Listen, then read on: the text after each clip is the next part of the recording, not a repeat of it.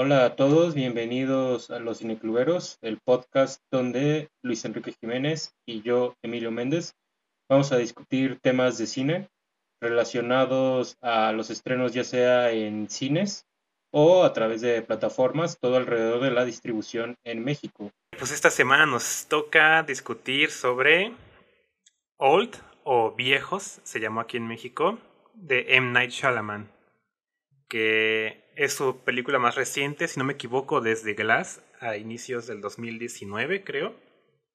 Y esta, pues tiene la particularidad de que se filmó durante la pandemia, si no me equivoco, alrededor de hace un año, que M. Night Shyamalan eh, publicó como varios posts sobre él que ya estaba filmando otro proyecto y lo tenía muy en secreto. De repente se empezaron a anunciar nombres del elenco y que eran nombres pues un tanto grandes como este de Gael García Bernal.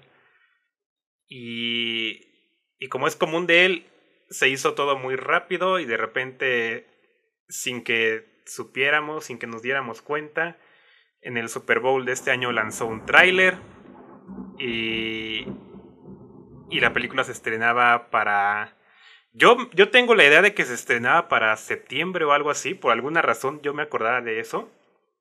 Pero hace poco, eh, revisando los estrenos de la temporada, me encontré que ya se estrenaba en, julio. O sea, fue un estreno muy adelantado y que nos cayó a muchos pues de sorpresa. No nos esperamos que la película se estrenara tan rápido. Y pues bueno, creo que cuando se habla de este Shelaman vienen muchas cosas a... Pues es que no sé cómo decirlo, ¿no? Eh, es un director que polariza mucho a la audiencia normalmente, entre que hay quienes destruyen sus películas por completo, diciendo que son tremenda basura, y o sea, no estoy aquí como exagerando comentarios, o sea, eso es lo que yo me encuentro en redes sociales y hasta en la crítica. Y luego hay quienes dicen que son obras maestras incomprendidas, ¿no? Entonces, tú en este caso, Emilio, ¿de qué, de qué lado te encuentras? Um, chale, es que quería decir algo antes, pero siento que si no voy a pedir la pregunta. A ver, primero voy a contestar tu pregunta y ya después voy a decir lo que quería decir. Vas, vas, vas, em, a mí me gustó. Eh, pero, pero sí me gustaría un poco complementar con algo que dije la semana pasada, de que justamente yo empecé hablando de la verdad diciendo que la verdad es el tipo de películas, o sea, la verdad de Hirokazu Koreda, es el tipo de películas que yo quiero ver cuando voy al cine. Es el mismo caso de viejos, o sea, yo quiero ver este tipo de películas cuando voy al cine. Thrillers originales, películas que son decididamente de género, películas que tienen, si bien no necesariamente una premisa eh, innovadora, digo, esa es, un, esa es una falacia, no existen películas con premisas innovadoras, son solo pequeñas variantes, pero creo que pues en realidad está en cómo juegas con la fórmula, lo que le da frescura a tu trabajo, ¿no? Y esta me parece una propuesta bastante fresca. Eh, sin embargo, incluso dentro de la filmografía de Shyamalan tiene, tiene ya cierta anterioridad, ¿no? Ya, ya hay vestigios de esta película en otras de sus películas, lo cual también por eso me gusta mucho. Claramente es una película de autor. Entonces, eh, ya resumiéndolo en, en, pocas palabras, digamos que eh, la verdad es como el tipo de películas que yo quiero ver, pero ahora sí que sin, sin asperezas, ¿no? Ahora sí que donde yo digo que todo está en su punto, todo tiene que ser como tiene que ser. Old no es así, Old tiene fallos, fallos que me parece me va a, muy, me va a parecer muy interesante ahondar en ellos, pero incluso con todos sus fallos yo sigo pensando lo que dije al inicio, es una propuesta bastante fresca y, y sí quiero hacer aquí la aclaración, incluso un poco la advertencia para los que nos estén escuchando, de que esta película también va a depender mucho de la actitud del espectador. Obviamente que si eres un espectador que quiere entrar a reírse a la sala, que no puede tomarse en serio una película de terror, digamos, que no es de, extranjera o independiente, eh, pues sí, en esta película vas a encontrar mucho con qué reírte, mucho de qué burlarte, etcétera, etcétera, etcétera. Eh, insisto, tampoco estoy diciendo, no, y Quien entre comprometido es una película brillante. Es brillante, pero o sea, tiene asperezas, tiene escenas que no cuajan, hay, cosas que yo le recortaría, ¿no? Ahorita vamos a entrar en ello, pero en general me gustó, me gustó. Eh, yo sí estuve mucho al, eh, como muy activo mentalmente, como pensando, ¿y qué va a pasar aquí? ¿Qué va a pasar? ¿Qué va a pasar? Em, y creo que, a ver qué, qué, giro toma la plática, más allá de nuestras opiniones. Yo creo que esta película nos va a dar mucho para hablar de guionismo cinematográfico.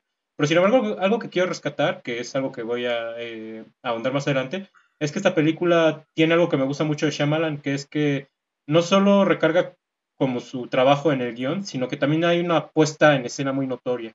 Aquí, aquí sí se rescata, aquí sí brilla bastante ese, esa cuestión de la puesta en escena, ahorita voy a discutir por qué. Pero eso es, en resumidas cuentas, mi opinión. Me gustó, pero pues, obviamente ahorita voy a decir. Sí, sí, sí. Me gustó más que In the Heights, por ejemplo, que In the Heights sí siento que la atacamos mucho. Eh, esta siento que también la vamos a estar atacando mucho, pero sí aclaro que esta me gustó bastante. Eh, y nada más decirte que ahorita que tú estás diciendo esto de las polarizaciones, digo, igual y ahorita podemos ahondar un poco más en esto, pero es interesante el caso de Shyamalan, ¿no? Porque fue el director que tuvo como el inicio, un inicio muy fuerte con, con sexto sentido, y que sí, o sea, de repente ha tenido una filmografía muy irregular. Eh, sin embargo, yo sí creo que ha sido mucho más constante en los últimos años, particularmente sus últimas, podría decirse, cuatro películas han sido en, un nivel eh, muy similar. Eh, a mí me gustan más unas que otras, pero, pero sí, digamos que no es el Shyamalan del, del último Maestro del Aire, que, también es un caso interesante que creo que podríamos hablar más adelante. Pero mm, eso, fíjate que más que polarizado, Creo que siento que sí hay películas de él que son decididamente malas. Ah, sí, creo que sí las tiene. sí, sí, sí. O sea, sí. Tiene películas que son malas. No, no, no, hay cómo defenderlas. ¿Cómo se llama en español? No me acuerdo cómo se llama. The Happening. Eh, la de Mark Wahlberg con. Ahorita vamos a hablar de ella porque de hecho eh, está muy emparentada con esta de viejos. Y, y por ejemplo, The Happening yo sí la defiendo, ¿eh? Fíjate que The Happening yo sí la defiendo. Pero por ejemplo, tiene películas como El último maestro del aire, insisto claro, claro, no, sí, es, que eso es justamente como lo, interesante de este sujeto, ¿no? Como de que tú puedes decir, este, ah, sí, todos concordamos con que esta película es malísima, ¿no? Y alguien te puede venir a decir como, oye, no, pero, o sea, hay mucho que defenderle a esto, ¿no? Y, siento que yo estoy en ese caso con viejos, que veo que la respuesta ha sido muy eh, negativa en general. Bueno, mediana, como muy mixta. Y, y mucho de lo que yo veo que la gente dice como de que, ay, esto estuvo malísimo, esto estuvo malísimo, yo como, es que eso estuvo genial, eso como que es ciertas cositas que de repente caen en lo tonto, caen en lo ridículo y que a lo mejor sí causa risa y digo como, pues sí, ¿no? Y, y, y qué bueno, qué bueno que, que, cause risa, a lo mejor eso es lo que estaba buscando este Shyamalan en ese momento.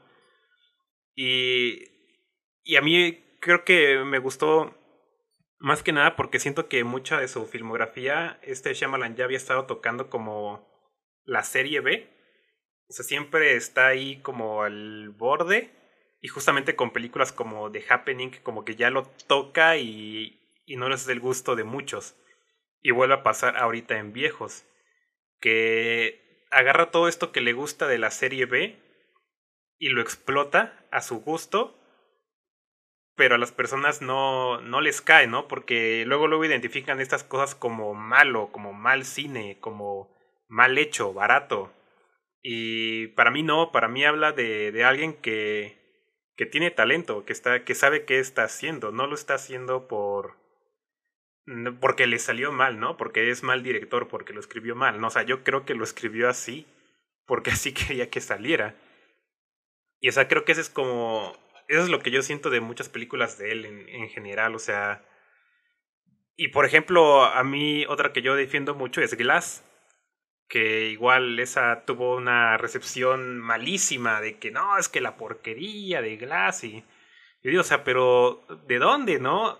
O sea, este sujeto sí nos hizo una promesa, ¿no? Supuestamente de una película de superhéroes entre sus dos personajes superhumanos y, y, lo que yo siempre pensé es como, o sea, él no nos va a dar eso. Shyamalan no hace películas de superhéroes, ¿no? Entonces no sé por qué están esperando grandes peleas, este, ¿por qué estábamos esperando una película típica comercial de superhéroes cuando este sujeto eh, no, no es lo que hace, ¿no? También hay que saber a qué vas. Entonces yo creo que que Viejos va a ser una película que voy a pasar mucho tiempo defendiendo porque porque tiene, tiene demasiado que a mí se me hace brillante que, que al menos yo quiero creer que Shyamalan lo hizo a propósito, que lo hizo con una clara intención. Pero pues que a la gente no le cae bien, ¿no? Porque a lo mejor se sienten como que en estas épocas todos quieren sentirse bien cuidados intelectualmente y este tipo de películas a lo mejor no hacen esas cosas. entonces, creo que por eso cae mal. Pues eh, me has dado mucha tela de qué hablar. De entrada de esto que me dijiste de que hay gente que se quiere cuidar intelectualmente. Eso yo lo noto siempre y es un vestigio de pretensión terrible. Eh, por ejemplo, el, decir que si tú dices que si la saga de Rápidos y Furiosos es terrible, te hace una persona intelectualmente superior, ¿no? Y es que eso iba un poco con, con esta cuestión de, de, la gente que quiere entrar a reírse se va a reír, porque, o sea, se, yo, yo, bueno, me tocó, tú y yo fuimos a ver Midsommar. A mí me ha tocado ir a ver Midsommar, Hereditary, películas de terror que son brillantes, que es así, es así las defiendo a capa y espada. Bueno, eso también, por ejemplo, ahorita que tú dices que también que la defenderías, yo también defendería viejos, ¿eh? por mucho. Y es que justamente, yo lo repito, es el tipo de películas que yo quiero ver. Em, pero, por ejemplo, a mí me ha tocado ver películas que son brillantes y que la gente de todos modos se ríe, ¿no? O sea, y también gente que no ha visto, por ejemplo, Cindy la Regia y dice, ay, es que qué mala está. Y es como, pero pues siquiera la viste. O sea, yo no la he visto, por ejemplo, pero pues, justo por eso yo no opino de ella. eh, pero, pero sí, sí, sí he notado ese síntoma en la audiencia, que justamente luego es la audiencia que no ve tanto cine, que sí, como que tiene este escudo intelectual, ¿no? Como que sí es así como de, pues no, la neta, no, no eres más conocedor si, si criticas algo popular, ¿sabes? Que, que es el mismo caso de Avengers, por ejemplo. Entonces, o sea, se mm, Ahí estoy muy de acuerdo contigo. Y por ejemplo, esta cuestión de, lo risible, creo que ya nos da tela para empezar a hablar como de la película per se, que bueno, eh, creo que está muy bien contextualizar, obviamente no tanto, porque creo que es una película que sí es de esas películas que desde un inicio propone giros de tuerca, pero dejándolo en lo que te da tan solo a intuir el póster, es una película de una familia que llega a un eh, hotel, que es como all included, que fíjate, dicen, es mejor que Cancún. Ahí, ahí, ahí eh, nos habían ganado los mexicanos porque sale el Charolastra, ¿no? Pero nos perdieron cuando criticaron a Cancún. No, no puedo creer que el Charolastra dejó que criticaran Cancún. Pero bueno, ese no es el punto. El punto es que es una familia que llega a un, a un lugar que es como all included, uno de estos hoteles donde te incluyen todo, y de repente eh, les hacen esta oferta turística de que hay una isla cercana que es muy bella, ¿no? Y resulta que esta isla. ¿Cómo? Una playa más bien, ¿no? No isla. Ah, sí, sí, tienes toda razón. Sí, pero es que como está medio. Pues ahora sí que aislada, tenía la idea de isla, no, pero sí tienes toda razón. les dicen que hay una playa cercana y que. Bueno, que, y que, que, que, es una oportunidad única en la vida ir, ¿no? Y resulta que esta playa es una, es una playa donde no envejeces. Más bien, donde envejeces muy rápido. ¿No? Esa es la premisa de la película. Eh, y tiene cosas muy risibles y es, y es aquí donde se parece un poco a The Happening, particularmente a The Happening. Es, es un caso muy interesante porque sí, son películas muy similares en tono, donde de repente personajes van a decir cosas que son muy trilladas, pero de manera muy seria. Y eso se me hace muy interesante, por eso te hablaba de que creo que esta película nos va a dar para hablar de escritura, porque eso en escritura es muy interesante. O sea, cuando tú le tienes que asignar al personaje cierta voz, pero no de tal manera de que limites al actor en su interpretación. Y siento que eso es un reto para cualquier actor que trabaja con Shyamalan, como que sí tiene que saber cómo dar las líneas que da Shyamalan. Pero eh, a mí se me hace muy interesante algo de viejos que de repente te, te explica, esta es una película que tiene mucha exposición, te explica cosas de repente que son muy burdas, pero hay otras que muy ingeniosamente no te las explica. ¿no? Y, y, es aquí donde me queda claro que Shyamalan no es un director, bueno, no es un guionista burdo que te quiera explicar y, dar giros de tuerca porque sí, sino él verdaderamente pues, sabe llevar su historia por un, eh, por un camino interesante. Y aparte, o sea, se, hay cosas que no te tiene que explicar y hay cosas que no te tiene que mostrar. Y eso no solo es interesante en un sentido de exposición, de cómo uno va entendiendo la historia, sino también eh, le favoreció mucho el suspenso esta película. Para mí las partes de más suspenso son las escenas que tú ya de repente sabes que pasó algo y no te lo deja ver por ejemplo, esta premisa de la, del, envejecimiento, eh, pues naturalmente esta película se rige por el principio de que el envejecimiento es más notorio en alguien joven que en alguien mayor, ¿no? Y entonces cuando los primeros personajes crecen, es, muy interesante cómo te lo maneja Shyamalan, porque no nos muestra sus rostros, ¿no? Por ejemplo. Entonces, o sea, ese tipo de cositas sí son muy buenas en, en un sentido de historia audiovisual, ¿no? Pero sí, o sea, se cae en el terreno de que de repente vas a ver a un personaje diciendo cosas trilladas, o incluso que se nota que el propio actor no sabe bien cómo, cómo decirlo, que es lo que le pasa a Mark Warburg y a Soy de Chanel en The Happening, que bueno, no sé, eh, ah, sí quería hablar un poco rápido de Happening, porque fíjate que, eh, ahora sí contando rápido mi historia con esa película, me pasa algo muy similar a lo que tú contaste con Dawn of the Dead, eh, la vez de que hablamos de ella, con, de, de Zack Snyder, porque esta, Happening yo le tengo ese cariño, por así decirlo. Es una película que yo vi de niño en el cine.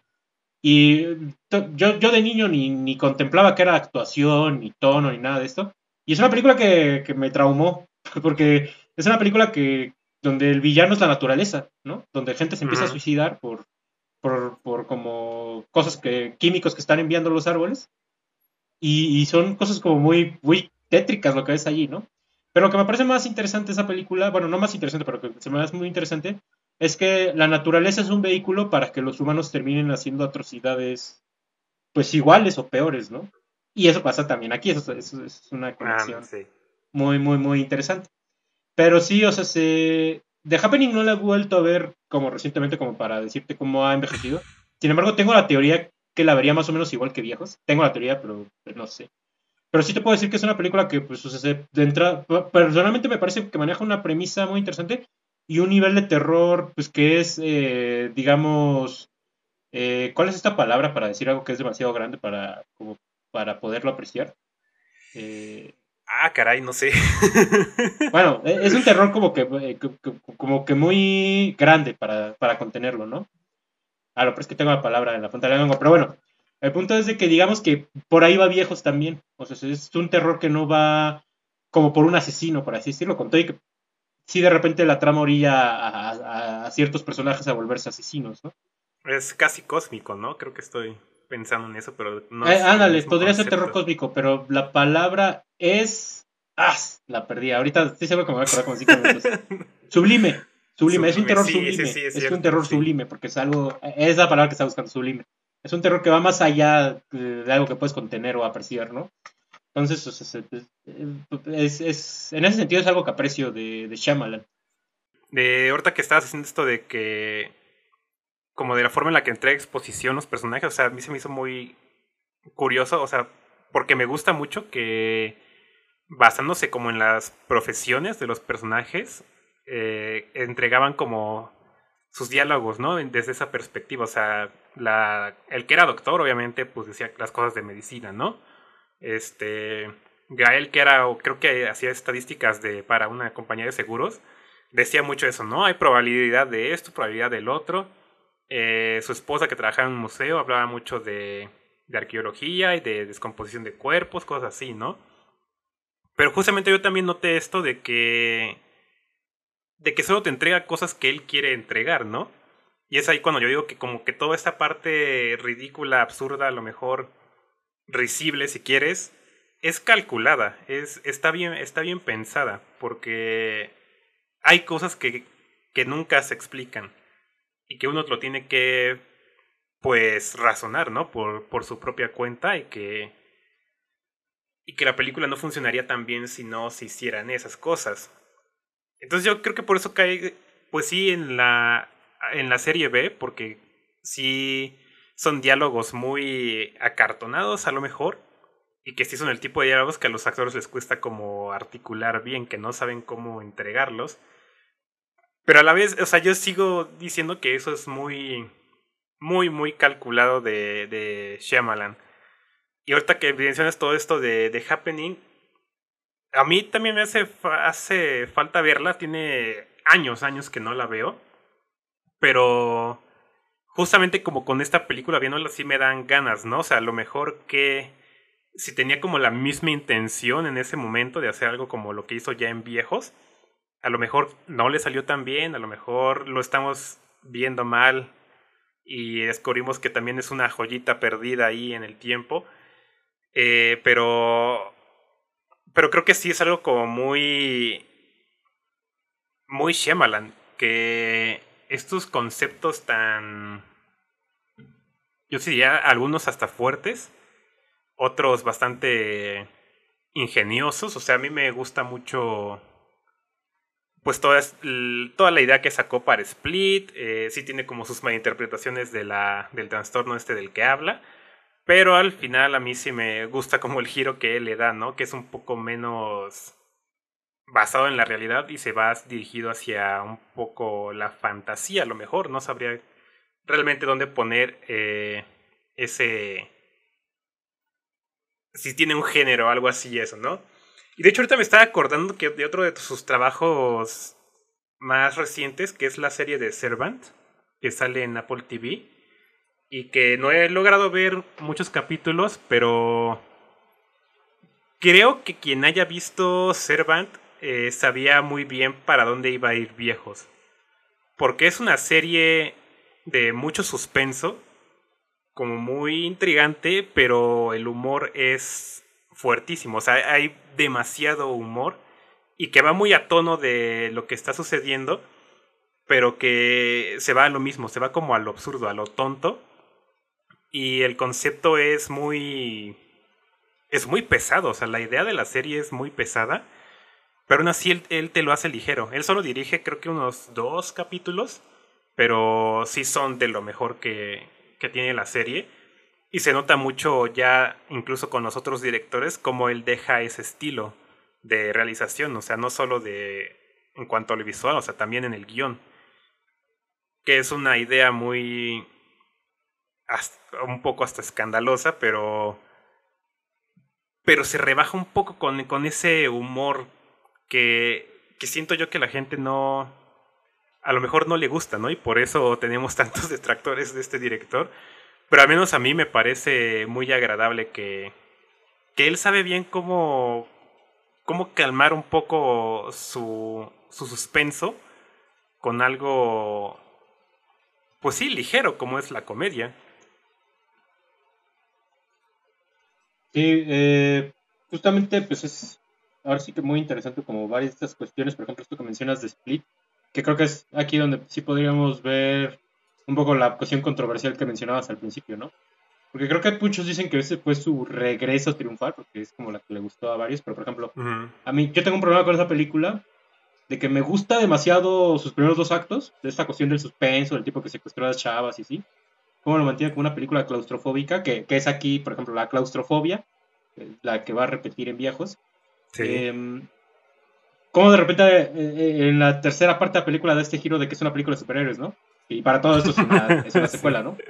Es ahí cuando donde me pierdo un poco Split. Eh, yo creo que su regreso más triunfal fue en The Visit, La Visita. Bueno, no me acuerdo si se llama The Visit en inglés, pero creo que sí, bueno, al menos en español se llama La Visita. Sí, es The Visit. Ah, perfecto, perfecto. Sí, es un falso documental de unos chicos que van a visitar a sus abuelos. Y, y está muy interesante porque también tiene el giro sobrenatural, pero no solo es eso, sino también Ahí hay una cuestión como muy escabrosa de lo ominioso, que también lo maneja, lo ominoso lo maneja mucho eh, Shyamalan, o sea, se piensa que Sexto Sentido es una película cotidiana. Eh, bueno, de hecho, estas dos películas son como de películas que, son cotidianas, pero tienen ahí el giro paranormal, ¿no? Señales, que es una película como mucho de una familia en una granja y así, y de repente da el giro a los extraterrestres. Es, es, muy interesante, porque sí, eh, el problema que tiene el giro de tuerca, a mi parecer, como en cualquier película, bueno, no en cualquier película, pero eh, sí en películas que de repente apuestan mucho por él, es que si no funciona, se puede destartalar el resto de la película. ¿No? Es por eso que siento que muchas películas de Shyamalan tienen este problema con la audiencia, que, por ejemplo fue mi caso con Split, ¿no? Que, eh, que, yo no creo que sea mala, pero sí no le tengo tanto cariño a raíz de que, de que no me encanta tanto ese giro que da la película. Pero por ejemplo, por ejemplo, Glass me gusta mucho.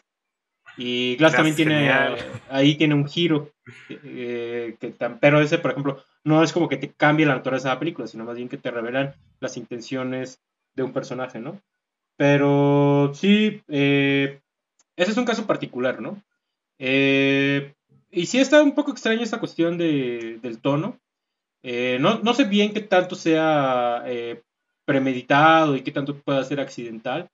Pero yo, yo creo que es Shyamalan contó y que ya es un cineasta un tanto, no sé si decirle veterano, como que ya tiene sus años realizando, no sé cómo le podríamos llamar. Pues yo sí veo que es un cineasta que sigue experimentando. Y es que eh, algo que sí creo que es casi un hecho, es que el peor Shyamalan es el Shyamalan que tiene mucho presupuesto y el Shyamalan que claro. hace las películas más convencionales. Ese es el peor Shyamalan. El mejor Shyamalan es el que hace cosas de bajo perfil, que no le dice a nadie, que... Sí, como esta película. Ya, exactamente, exactamente. Y particularmente de Visit, que creo que es, por ejemplo, eh, hablando de sus películas modernas, mi favorita de él es la de The Visit. Creo que es la que más les podría recomendar que vieran si no, si no han visto. Que bueno, en realidad yo creo que es un cineasta bastante recomendable, sexto sentido, señales, ¿no? Eh, pero The Visit también es una película que me interesa bastante porque es incluso una película de falso documental. Pero que sacrifica un poco por esta cuestión de que es falso documental, la cuestión de que de la puesta en escena, que es algo que él juega mucho, que es lo que más me gusta de Glass. O sea, luego, luego, luego que empieza Glass, brincan cosas como la cámara subjetiva, como el uso del color, y eso pasa aquí en Viejos. Si te das cuenta, es una película que casi toda, un 80% de la película ocurre en la playa, y no repite desplantes de cámara. Siempre juega con el ángulo, siempre juega con el movimiento, siempre juega, siempre juega con cómo encuadra a los personajes. Y es que aquí es muy determinante esto que yo menciono de qué no nos muestra y qué no, ¿no? Porque así hay secuencias completas, bueno, no secuencias, pero hay escenas completas donde meramente solo vemos la espalda de un personaje. Por ejemplo, y eso, eso está, está muy interesante. Y es que aquí es donde más juega con lo ominoso, con lo que yo digo que es luminoso.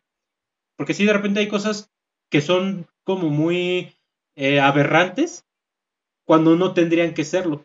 O sea, por ejemplo, el hecho de que de repente vemos a un joven ¿no? De repente ver a un chico joven caminar en la playa, y de repente lo ves y dices, ¡ala! O sea, sí, sí, sí, sí es impresionante, ¿no? Y, y, me gusta mucho porque vemos aquí a Shyamalan sí jugando bastante con la cámara.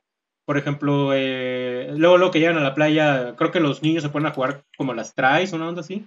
Y la cámara como que hace un juego muy interesante, como que de repente se mueve, gira, ¿no? Eh, hay un personaje más adelante en la película al que se le graba mucho con foco selectivo, con el fondo desenfocado, a raíz de algo que le sucede a ese personaje por, por su vejez.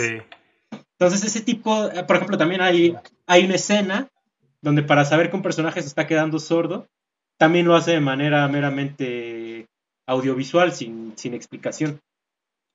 Que eso es otra cosa que, eso es, esa es otra cosa que me gustó mucho de la película, fíjate. No es una película que pretenda ser en sí como muy dramática, pero sí tiene, sí tiene escenas como que sí son muy desgarradoras en el ámbito de la vejez, como un poco de lo que significa envejecer, particularmente por, por dos personajes, que creo que tú ya sabes cuáles son.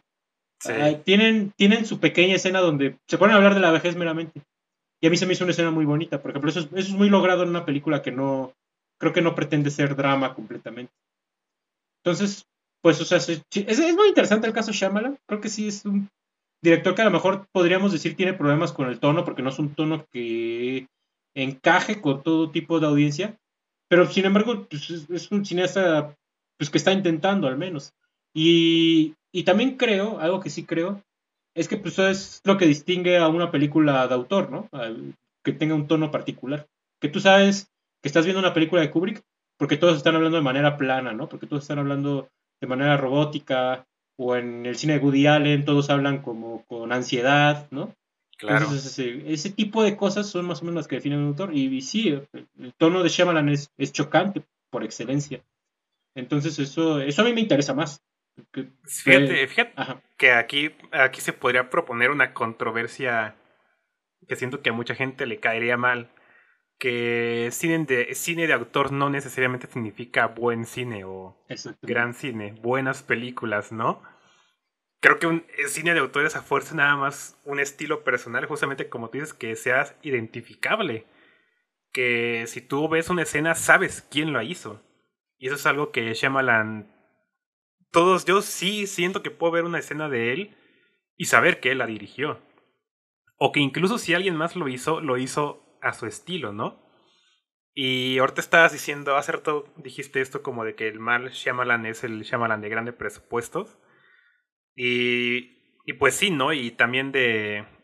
Y pues es un Shyamalan que va a lo seguro. O sea, películas como eh, El último maestro del aire, pues es una película que iba a lo seguro. A hacer una historia para niños, para tener secuelas, para lanzar una franquicia. O sea, esa era como... Como que la tenían segura, según ellos, ¿no? De que iba a ser el gran éxito del año y que iba a ser este justamente eso, ¿no? Como a lanzar en el cine la franquicia de esta caricatura, cosa que no sucedió, obviamente, como ya sabemos.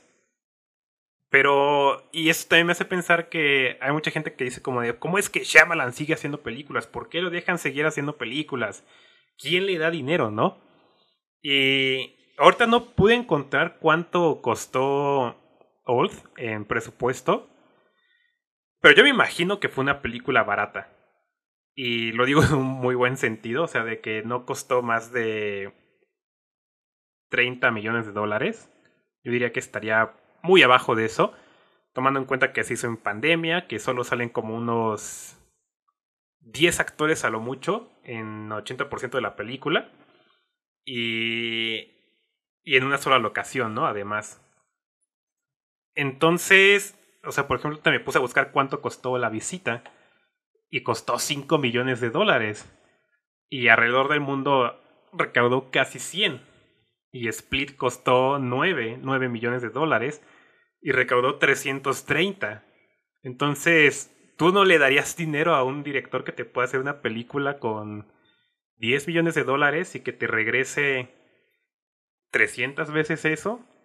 O sea, ¿cómo, ¿cómo no le vas a dar trabajo a esa persona, no? Y que ahí la cosa es que la gente le sigue gustando, o sea, por, bueno, más bien no gustando, más bien quiere seguir viendo su trabajo aunque ya saben a qué van, que ya saben que no les gusta lo que hace, pero, pero aún así van a las salas. Y ahorita en pandemia tendrían como más razón como de decir como ya no voy a ver películas de Shyamalan, ¿no?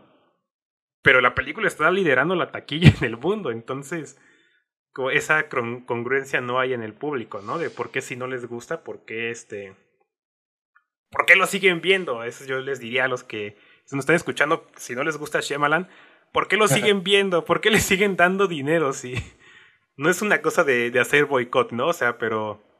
Pero yo sí. creo que cuando no te gusta algo, este. Lo mejor es, pues, no, no verlo, ¿no? No consumirlo ya. Y por eso digo también esto como de, del cine de autor, que, que no tiene que ser a fuerza buen cine. O sea, yo te podría decir que yo considero que Tommy Wiseau es más autor que muchos otros cineastas. Porque estoy seguro de que si hubiera hecho más hubiera hecho más películas, las hubiera hecho igual. Habrían salido con el mismo tipo de, diálogos, con la misma forma en la que editó, este, dirigió, o sea, habría hecho lo mismo. Y, y Shyamalan casi hace eso, o sea, sí hace lo mismo, pero como dices, experimenta mucho. Y también por eso decía esto como de que ya no va a la segura. Y sí, experimenta, experimenta. Él siempre está buscando manteniendo su núcleo de él, de su estilo, que es como este, lo que llaman el high concept, el, no sé cómo traducir eso, o sea, literalmente es alto concepto, ¿no? Se traduce más como una película que se pregunta qué pasaría si, y aquí en este caso es como qué pasaría si la gente envejeciera en una playa. Y ese es el high concept junto con esta parte mundana, que es algo que yo no había razonado, pero que tienes mucha razón. Todas sus películas tienen como una característica muy mundana en un inicio. Y justamente se rompen, ¿no? Con esta. con este idea que rebasa el conocimiento humano, la razón humana. Que justamente ahí, por eso hablo de cine de autor también, ¿no? Eso es algo que siempre hace, siempre lo va a hacer. Pero que justamente con su realización siempre está buscando qué cosas nuevas hacerle y por ejemplo, yo algo que ya había notado de las últimas películas, o sea, por ejemplo Split y Glass, era que eran películas muy quietas, de que él ya tenía un estilo ahí de visual muy marcado, como de una sola cámara y estática, y los personajes como siempre al centro. Y ahorita en Old, como que de repente es, no, vamos a tener la cámara siempre moviéndose, siempre, siempre está moviéndose acaba una toma y se mueve y se mueve la cámara, o sea, siempre está haciendo algo, ¿no? Muy pocas tomas que yo recuerdes y son así quietas, y si lo son es porque está pasando algo relevante, algo, algo importante está pasando ahí, ¿no? Pero en general es una película muy en movimiento y me gusta eso, ¿no? Porque yo lo estaba ya recordando como un director muy estable en cuanto a fotografía y de repente me llega con esto, que es totalmente diferente y también que que se sintió un poco más sucia. Porque igual otras fotografías de estas películas ya las había visto muy limpias. Como que denotando que ya tenía pues mayores presupuestos, ¿no? A lo mejor más habilidad, más, más equipo a lo mejor. Y aquí de repente vemos desenfoques muy claros, este, movimientos que igual como que no se ven del todo bien, como que siempre yendo a la contraria, y eso es algo que, que para mí siempre es de admirar, que Shyamalan, o sea, él nunca va a hacer lo que, lo que, lo que los demás quieren, ¿no? Él siempre va a hacer lo que él quiere. Y creo que hay personas como yo que ya esperamos que eso es lo que haga. O sea, que de una forma así nos está cumpliendo. Nosotros queremos que él haga lo contrario y, y aquí lo hizo. O sea, no sé, no sé qué esperaba la gente, pero sea, sea, lo que sea que están esperando, Shyamalan dijo en él y hizo otra cosa, ¿no? Hizo, hizo lo que salió. Sí, justamente, eh, ahora sí que empezando por esa cuestión de que tú decías de que la autoría no necesariamente es una cuestión, bueno, sí es una cuestión de prestigio, porque para ser un autor pues tienes que tener la autoridad de poderlo hacer, ¿no? Pero sí, no necesariamente es un indicio de, de, que, ah, estamos hablando de una gran película. Digo, el mejor ejemplo de eso, a mi parecer, justamente hablando del cine comercial, sería Michael Bay. Michael Bay es un autor completamente de sus películas. Él tiene la última palabra en el set. Ningún productor le puede decir a él qué tipo de película va a ser y por eso es que siempre hace lo mismo. Y sin embargo, claramente, pues sí, no, no él, él no va a ser el padrino, ¿no? Vamos. O sea, se... Pero fíjate, ah, lo curioso con Michael Bay es de que lo respetan mucho dentro de la industria. sí. Por ejemplo, Christopher Nolan habla súper bien de él, ¿no? Y, tiene, tiene razón de ser, ¿no? Eh, que de hecho él creó ciertamente un estilo cinematográfico que ahorita ya está medio avejentado, pero sí. Y sobre esto de que Emma Shalaman como que nunca da a la audiencia lo que quiere ver, creo que tiene mucho que ver con que pues él juega mucho con esa cuestión del destino para, para donde va la película. Lo cual, o sea, siendo franco, y ahorita que lo estoy pensando, por ejemplo, ahorita que tú empezaste a decir los presupuestos de las películas, que fíjate, ahorita me puse a buscar el presupuesto de Old y no está en IMDb. No, no lo encuentro. No sé. no sé. No sé si ahí como que lo estén ocultando por ahorita, pero está interesante eso. Pero fíjate que Shyamalan, sí es, parece ser que sí tiene este patrón, es un director que devuelve mucho dinero y aparte que también es muy económico, en sus mejores películas es muy económico narrativamente, porque él es muy claustrofóbico. Eh, Glass, por ejemplo, es una película que casi todo ocurre en un manicomio. Eso es algo que a mí me gusta mucho de, esa película en particular. Pero, por ejemplo, otra película de él que quería comentar es una que se llama La reunión del diablo en español, pero que en inglés se llama Devil. Eh, demonio, un elevador, ¿no? toda película, bueno, no toda, pero igual un 80% de ella ocurre en un elevador y es sobre, creo que cinco personas que están atoradas en ese elevador y que una de ellas es un asesino. Bueno, lo poseyó el diablo. Y como que toda película es así como de, chin, pues a quién van a matar después y quién es la persona que está poseída. Entonces, o sea, esa cuestión se me hace muy interesante. Y otra cosa que, que demuestra mucho el prestigio de Shyamalan, a mi parecer, es como esta cuestión de que particularmente esta película, y creo que también se puede ver, por ejemplo, en Glass, tiene excelentes actores, ¿sabes? O sea, si, hasta para papeles chiquitos, o sea, personajes que van a durar poco, tiene muy buenos papeles. Por ejemplo, sale Elisa Scanlon, que ella es de los, eh, de los personajes que les toca crecer rápidamente. Y, y, no sé si, no, pues sí, si se grabó en pandemia, que sí es muy notorio que esa película es pandémica, por esa cuestión de que es claustrofóbica, aunque insisto, la claustrofobia es es pan para eh, Shyamalan y, eso creo que a mi parecer lo, demuestra como un guionista bastante confidente. Eh, pues con todo que ella es la actriz de Mujercitas, por ejemplo, pues sí, o sea, tiene un papel, tiene un papel chiquito. Eh, sale Thomasin Mackenzie, justamente sale este Gal García, ¿no? Ya lo mencionábamos. Y sí, me, gusta mucho que pues, tiene esta cuestión de, de, que tiene nombres muy pesados, incluso para papeles pequeños, que por ejemplo lo mismo pasa con Zack Snyder por más mala que tú puedas decir que es una película de Zack Snyder, termina teniendo muy buenos, termina teniendo, muy buenos nombres y, justamente creo que algo que lo emparenta con este otro director que mencionó es que también aquí eh, Shyamalan demuestra tener ciertos fetichismos visuales, ¿sabes? Por ejemplo, eh, con esto de que de repente al entrar a la playa haga una toma en, cámara lenta, que no tiene como gran razón de ser, pero se ve muy bien, ¿no? O sea, ese tipo de cosas aquí lo hace deliberadamente y, y eso alimenta bastante a la película. Que si bien no, no todos los espectadores son como decir, ah, qué buena toma, pero sí le da cierto dinamismo que es psicológico. O sea, una película que es dinámica en sus movimientos, que no repite encuadres, que es veloz en sus movimientos de cámara, sí se contagia mucho en el ritmo que, percibe el espectador, ¿no? Y digo, no sé, un poco ya para adentrarnos más en el tema de la película y ya no hablar tanto de, de ¿sí? quisiera preguntarte un poco qué pensaste como del, del giro, obviamente aquí tendremos que ser vagos, pero ¿qué te pareció como el giro, el gran giro de la película? Y también un poco este recurso de que ellos no pueden salir de la, de la playa. A ver, primero del recurso que no pueden salir de la playa me gustó bastante. Eh, es justamente una de las cosas que, que me que me gustó que las explicara como con, con exposición así deliberadamente de que él dice, ¿no? Como de que, ah, es que la presión es como si fuera, estuvieras en el fondo del mar, ¿no? Y por eso te desmayas. Y, y es como de, ah, ok, ¿no? Te lo crees y, y ya. Y es como un poco chistoso, pero, pero, pero me gusta, me gusta que lo expliquen así. Y, o sea, ahí, por ejemplo, pues no explican por qué la playa está a ese nivel, ¿no? Como si estuvieras del fondo del mar. Como que ese es la tipo de cosas que de todos modos nunca explica en realidad. Y en cuanto al giro, esta vez tengo que decir que, que lo predije. Y, y, la, y la verdad es que no lo veo como algo malo. O sea, siento que estaba muy puesto. O sea, incluso creo que por eso me gusta, porque no es como un giro de... que, que saliera de la nada. Sí. O sea, si, si yo lo predije, es porque siento que todas las, las pistas estuvieron ahí desde el inicio.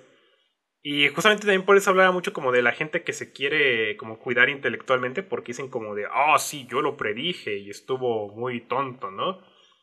Y es como, ¿lo predijiste o, o pusiste atención, no?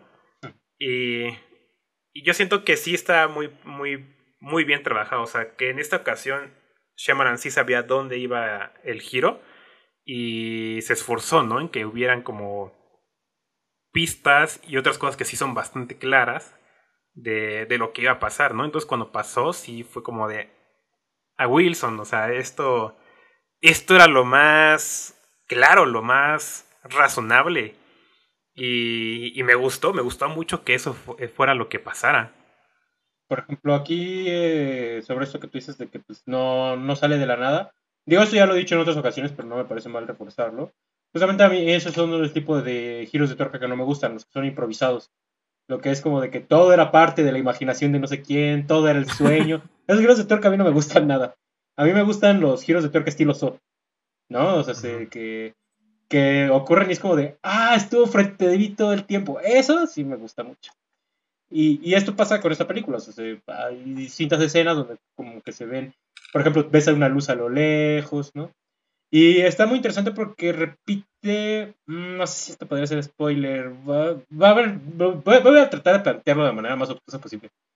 Pero repite el tema, un poco el tema de Soylent Green y de Snowpiercer. No voy a decir cuál, pero, ah, eh, ya cuando veas la película y llegues al final, posiblemente puedas llegar a esto que estoy diciendo. Pero un poco esta cuestión del utilitarismo humano eh, es, es, digamos, lo que repite aquí esta película. Y eso me gustó mucho, más porque, o sea, de entrada no es chocante, tiene mucha coherencia, de hecho es plausible, digamos, es, es, de este tipo de cosas que tú dices, llegas al final y sientes coraje, pero al mismo tiempo dices como de, ah, bueno, pero, pero digamos que no es un villano, digamos que el, villano aquí no es un villano así como de, ah, qué malo soy, sino sí, digamos que es un villano que tiene justificación de entrada. Lo que sí no me gustó y es aquí donde sí ya puedo entrar a hablar de errores de la película, es en sí los últimos minutos de película. Y eso sí me sacó de mucho de onda porque, o sea, se, eh, no sé si te acuerdas, pero una de las últimas imágenes que vemos del hotel es que de repente la cámara como que sube y vemos el cielo. Cuando vimos, cuando pasa eso, yo dije, ah, no, qué bonito cierre de la película. Y es que después de eso, después de que nos muestra el cielo, en realidad ya no hay nada más que decir, a mi parecer. Y todavía la película agrega una escena más, que incluso, no sé por qué, pero esto sí lo pensé en un sentido de producción. Pero es una escena que es costosa. Porque, o sea, sí. pues, pues, digamos, no, no, es en un, no es en una locación fácil, ¿no? Y, es una escena súper burda, ¿no? Y es una escena que, francamente, hasta tonalmente no, no tiene nada que hacer allí. Entonces, ese, tipo de cosas sí dije como de, ah. Sin embargo, bueno, eso es irrelevante. Eh, bueno, no tan irrelevante porque sí es importante cómo cierras tu película, pero eh, eso no estropea en sí el, giro per se. Que sí es un giro muy declarado, sí, sí es un punto donde la película te dice, ah, mira, aquí ocurrió esto por esto y por esto, ¿no? Entonces, eh, digamos que eso a, mi parecer está, está muy bien logrado. Aunque sí cambia, también se parece a otra película, pero eso sí ya no lo voy a decir porque creo que ahí sí ya voy a decir a, eh, ah, bueno, no, sí lo voy a decir porque siento que si no voy a picados. Pero recuerdo un poco también a La Cabaña del Terror, a esa película de Drew Goddard. Ah, híjole, yo también estaba pensando en eso. Sí, sí, ¿verdad que sí? Sí, sí, recuerdo un poquito también a esa. Bastante. Porque bastante, bastante. Cuando, ocurre el giro, como que de repente sí cambia el tono, ¿no? Cambia el tono. Entonces, y eso está interesante, pero sin embargo eh, funciona bastante bien. Y sobre este recurso de que no pueden salir de la playa, yo también quedé muy, me gustó mucho porque también, por ejemplo, recordó a Aida a The Happening. justamente esta cuestión de quedarse de repente inconsciente. Y este, justamente, cuando yo vi que se desmayaban, yo lo primero que pensé es, ay, jole, va a haber una escena estilo de Happening aquí. De que se van a desmayar en un momento donde no se tienen que desmayar. Y, pasa, y, a mi parecer es una escena bastante bien lograda. Entonces, igual, igual quedé como muy bien. Eh, creo que eso es una cosa que, que es importante en una película de esta naturaleza, ¿no? Que digamos que su universo sea plausible eh, que sí como que tú digas, ah, ok, o sea, digamos que hay, hay unas reglas que podemos ver. A lo mejor no, son reglas lógicas, pero hay reglas. Bueno, que fíjate, no es lo mismo lógico a realista, ¿eh? Eso es algo interesante. No, no, no, o sea, justamente yo entiendo eso, ¿no? Como de que es lógico dentro de su propio universo. O sea, para su propia... Sí, para sus propias reglas de la naturaleza tiene, tiene sentido, ¿no? Y eso es como algo que a veces a mucha gente se le olvida, ¿no? Como de que no lo tienes que pensar en tu vida, que en la que no existe casi nada mágico ni ni este ni fuerzas mayores como las quieras ver, ¿no? O sea, tienes que pensarlo como un mundo diferente. Y, y ahorita que mencionas esto de del cierre, que de esta última escena que yo, también lo pensé, ¿eh? porque incluso está chistoso porque si hace el fade in black, ¿no? Antes de esa escena. O sea, sí hay una, un fade in black y sí es, yo sí como de, ah, mira, ya se acabó. Yo a mí me pasó lo mismo, o sea, como que dije ya, esta toma está para acabar la película, órale. Y de repente regreso otra vez. O sea, sí que no sé qué, qué intención tenía, ¿no? De, de poner eso. Creo que por un diálogo que pasa ahí, creo que esa era como su única intención, como atar un cabo así muy chiquito, muy, muy chiquito, la verdad, y, y ya, ¿no? Como para cerrar la película. Entonces yo, yo también diría como de que, ah, esa, pues sí, ¿no? Me, me pude haber salido, salido antes y sí llegué a leer comentarios como de gente que, que ya se estaba preparando para salir de la sala, ¿no? Y de repente le sale, le sale una escena más y yo, yo incluso diría que yo pensé que se iba a acabar como unos 10 minutos antes. Porque aparte del giro de la película, hay otro giro que, que como que te vuelve a, a desbancar todo lo que ya estabas, te estabas creyendo, ¿no? Y ese giro me, me gustó mucho, pero a la vez también me hubiera dicho como de, se pudo acabar sin, sin todo eso, a lo mejor. Y, fíjate, eh, diciéndolo de manera rápida para no interrumpirte mucho, el giro también a mí me gusta ese, ese segundo giro que tú mencionas, pero aquí lo que no me gustó tanto es que te mostró la explicación. Eh, y, aquí tampoco era necesaria. Y, y tanto esta cuestión del segundo giro como esos últimos 3-5 minutos, fíjate que tanto, podría decirse que es un programa de guion, pero ahí a quien más culpo y si digo, ¿por qué dejaste pasar eso? Es al editor. No entiendo por qué el editor sí dejó esas dos escenas particularmente. Yo sí digo las cortas. O no sé si ahí de plano Shyamalan también sí tenga mucha presencia en, en, la sala de edición. Que sí, pasa eso eh, con algunos directores. Pero sí, esa es una cuestión editorial. O sea, sí, eh, esas escenas fácilmente se pueden remover u ordenarlas de otra manera. Pero particularmente yo sí digo que la solución era removerlas y quedaba una película más fina, a mi parecer. Sí, creo que yo, también estoy de acuerdo en eso. Creo que se, pudo, se pudieron hacer. Se pudieron cortar y otras cosas del segundo giro creo que las puedo condensar. Puedo haberlo hecho como un poco más ambiguo. Pero también siento que eso es como caer en cosas eh, que ya se hacen mucho el día de hoy. A lo mejor, por eso siento que es ese tipo de cosas, ¿no? En las que él dice como, ah, no, yo voy a hacer lo otro, lo diferente. Aunque no sea de nuestro agrado, pero pero lo hace aún así, ¿no? Este, pero creo que creo que de las conclusiones de Shyamalan que es que o sea, sus tercer actos son súper importantes, ¿no? Siempre es como el Creo que este sí es un cineasta que sabe que sí sabe que es un tercer acto, ¿no? Donde donde de repente de, de que tiene que ir de menos a más él como él nunca empieza en un punto alto, siempre empieza en un punto bajo y lo va subiendo hasta llegar ahí, ¿no? O sea, por ejemplo, el tercer acto de Unbreakable, que es toda esta secuencia en la que Bruce Willis por fin decide, ¿no? Ser, ser un superhéroe. Y es finísima. A mí me, me encanta toda esa secuencia. Igual el tercer acto de señales, que ya es como toda esta parte de la invasión, que Fíjate, creo que eh, a lo mejor cabría también hacer la pregunta de cuál es tu favorita de, Shyamalan. Creo que la mía es justamente Señales. No sé si es exactamente la mejor, pero creo que es a la que más le tengo cariño, como que esa es la que, la que vi primero. Y como que sí le agarré, pues eso, como un, cariño muy especial. Y parte de eso tenía que ver mucho con este tercer acto, ¿no? Que de repente te, te cambia la película.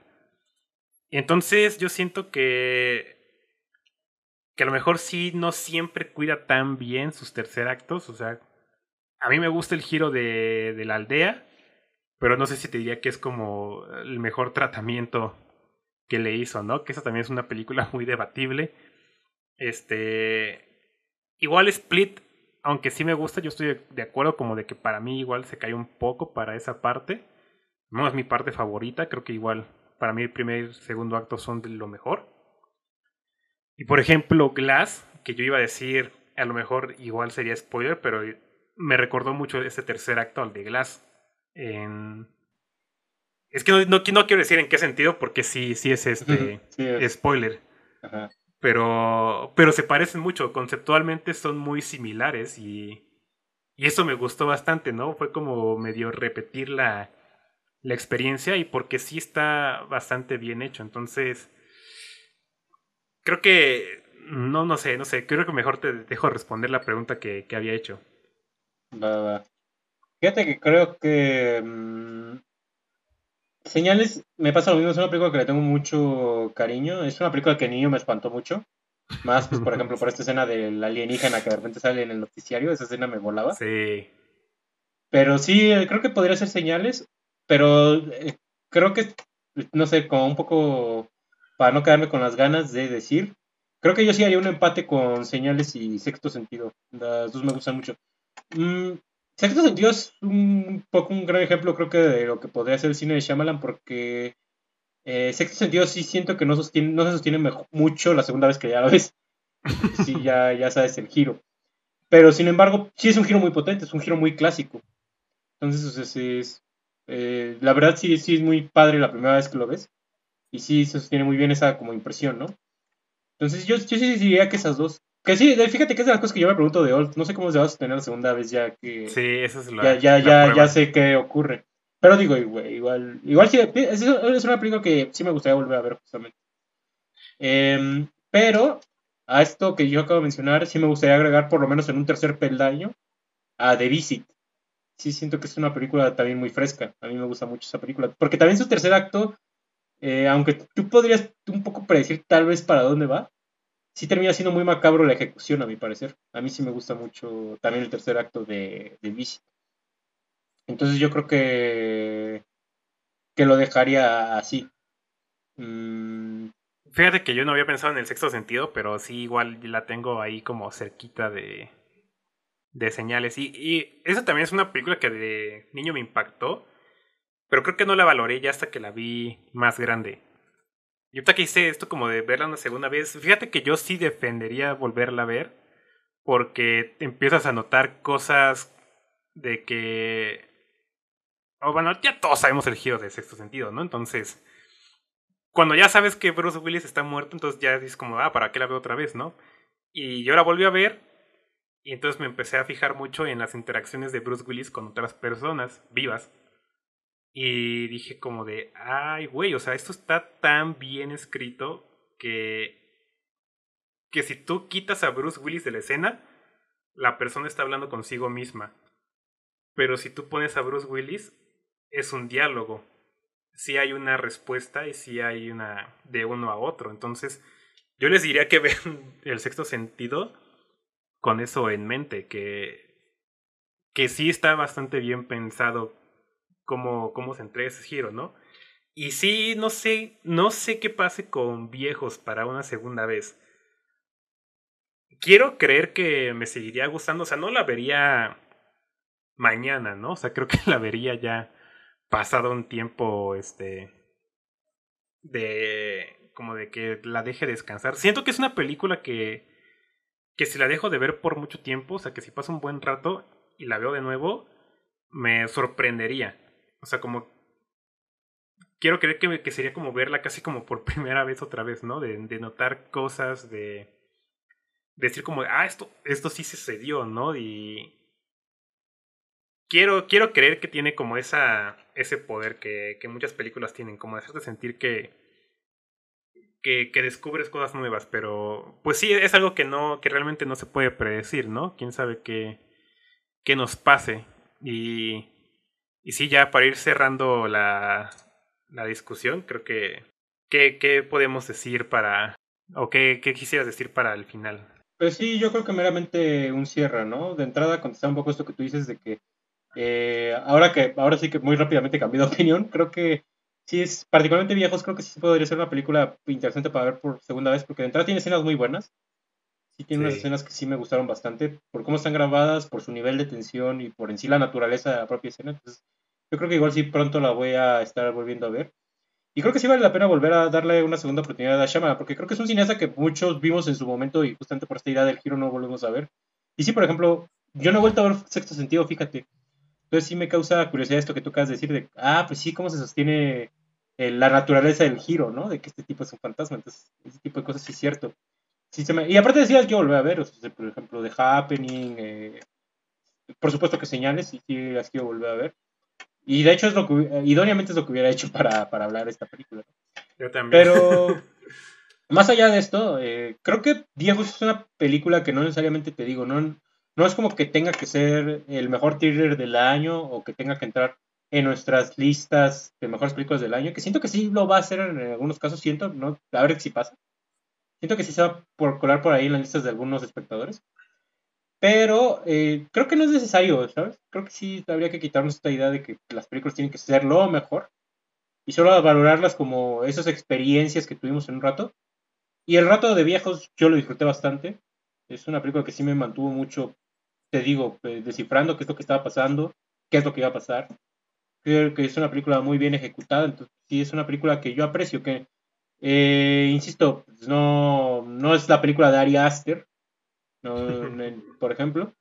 Pero sí creo que habría que empezar a valorar más este tipo de blockbusters que de entrada son deliberadamente películas de género que no tienen que recargarse en una franquicia preestablecida, que no tienen que recargarse como en una satisfacción comercial a gran escala. Y sobre todo que son originales. Incluso esto es una adaptación de una novela gráfica de, de, Castillo de Arena, así se llama la novela gráfica. Pero no es una novela gráfica ni de superhéroes ni de un autor conocido, ¿sabes? Entonces, ya por ese sentido ya es una película fresca. Entonces, yo sí rescato este tipo de experiencias particularmente. Sí, yo, yo estoy muy de acuerdo en, todo esto que dices y, en especial como en esta cuestión como de que eh, sí, no hay que esperar que todas las películas sean como la octava maravilla, ¿no? No, no hay que esperar que veamos la próxima el padrino cada vez que vamos al cine y que a lo mejor es algo que ya se dice mucho, pero pero parece que a la gente se les se le olvida, ¿no? Como que siempre están buscando algo que supuestamente los desafíe intelectualmente y Y si no lo hace, es malo. Entonces yo creo que en este caso Shyamalan hizo una película que, que se nota que tiene sus preocupaciones, de que las ha puesto en todas sus películas, como de batallar con algo más grande que la razón humana, y también mucho como de la muerte. Entonces, pero también se está divirtiendo. Y eso es algo que yo rescato mucho. Creo que muchos muchos cineastas no pueden decir eso, ¿no? A veces como de que, ah, me divertí haciendo esta película. Y yo siento que es algo que Shyamalan podría decir de, de hacer viejos, ¿no? De que me divertí haciendo esta película y eso es algo súper valioso en mi opinión. Entonces yo sí diría que síganle dando dinero a Shyamalan para que haga otra película en... para que en secreto nos saque otra película en el 2023 sin que nos demos cuenta porque sí, eso es como, eso es lo, eso es lo mejor que hacen, ¿no? Entonces, si ya no queda nada más que decir, creo que aquí es un buen momento para darle un cierre y nada más otra vez invitarlos a que nos compartan, a que nos dejen un comentario y nos escuchamos en la próxima, en el próximo capítulo. Así es, ahora sí que espero estén disfrutando mucho este proyecto como nosotros y nos estamos viendo en la próxima. Bye.